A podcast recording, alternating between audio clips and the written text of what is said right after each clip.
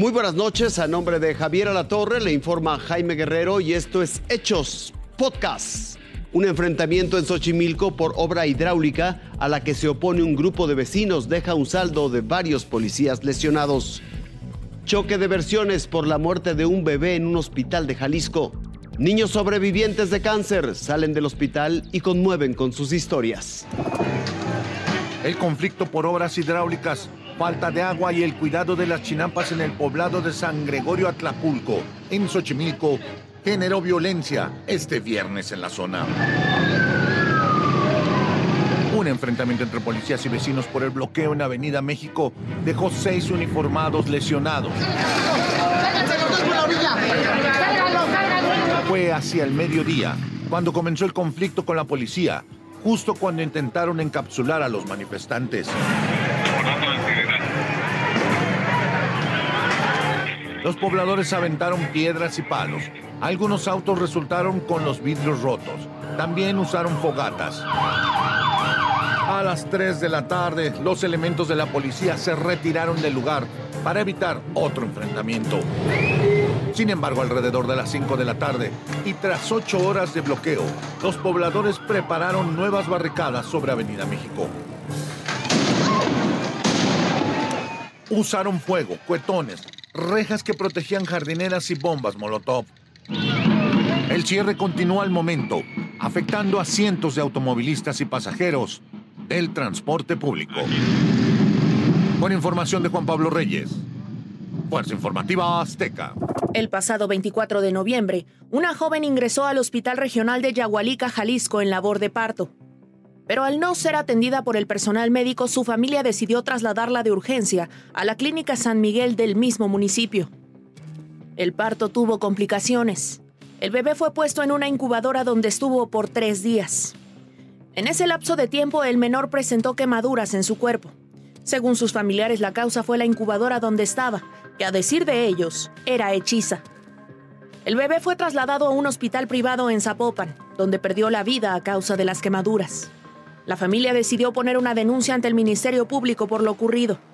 Están recabando todas las pruebas para que se haga justicia por la muerte del infante. Como unos 15 días, 15 o 22 días, y ya nos dijo que esos 15 o 22 días tenemos para reunir todos los cabos y todas las pruebas que tengamos nosotros, que es la, la, la orden que yo tenía y muchas cosas que hemos estado pues uniendo. El Ministerio Público intervino a la clínica privada San Miguel. El representante legal de la clínica rindió su versión tras lo ocurrido. Mencionan que era una incubadora hechiza, cosa que no es cierto, es una incubadora, incubadora perdón, perfectamente en buen estado, que tiene su mantenimiento preventivo de acuerdo a la norma y hay constancia. Además dijo que las quemaduras que dicen tenía el bebé no eran quemaduras sino hematomas que se generaron durante las maniobras de reanimación. Pero es que ya se quieren lavar las manos, es lo que pasa. Pues nosotros tenemos las fotos de donde lo tenía, no era, no era una incubadora, era una mesa. Nosotros tenemos fotos de eso. El pasado martes el pequeño fue sepultado en la comunidad de Aposol en Yahualica. En tanto, la Fiscalía de Jalisco informó que están a la espera de un estudio histopatológico para determinar las causas de su muerte por lo que las investigaciones continúan. Con información de corresponsales, Fuerza Informativa Azteca.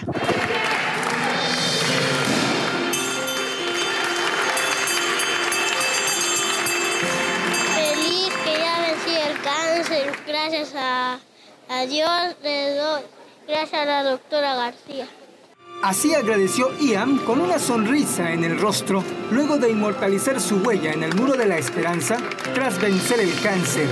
Así como él, cuatro menores más fueron triunfadores en esta batalla. Algunos de ellos, como Francisco, que luchó durante 11 años.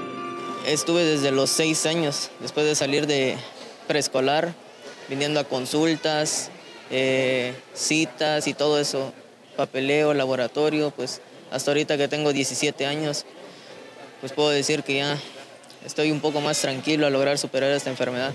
Pero el camino no ha sido fácil. Ana fue declarada sin esperanza en dos ocasiones. Me llevaron a mi casa porque ya no podía hacer nada la doctora por mí. Y me llevaron, me dijo, Pues fue muy difícil para mi familia y mis papás que siempre estuvieron aquí conmigo. Pero se levantó y logró la victoria.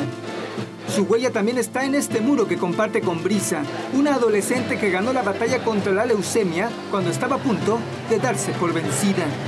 Ponía a pensar qué es lo que quería. Miraba el esfuerzo que hacían mis papás y la verdad, ¿por qué no seguir? La verdad la vida es muy bonita, nos enseña muchas cosas, a valorar, a valorar muchas cosas, a la familia. La verdad estoy muy orgullosa de mí misma. Ian, Iker, Francisco, Ana y Brisa son los cinco guerreros que nos dan una lección de superación, de valentía y fortaleza, y que están listos para retomar su vida y cumplir aquellos sueños que tanto anhelan. Alberto Chamelira, Fuerza Informativa Azteca. Esto fue Hechos Podcast. Gracias por su atención. Que tenga una espléndida noche.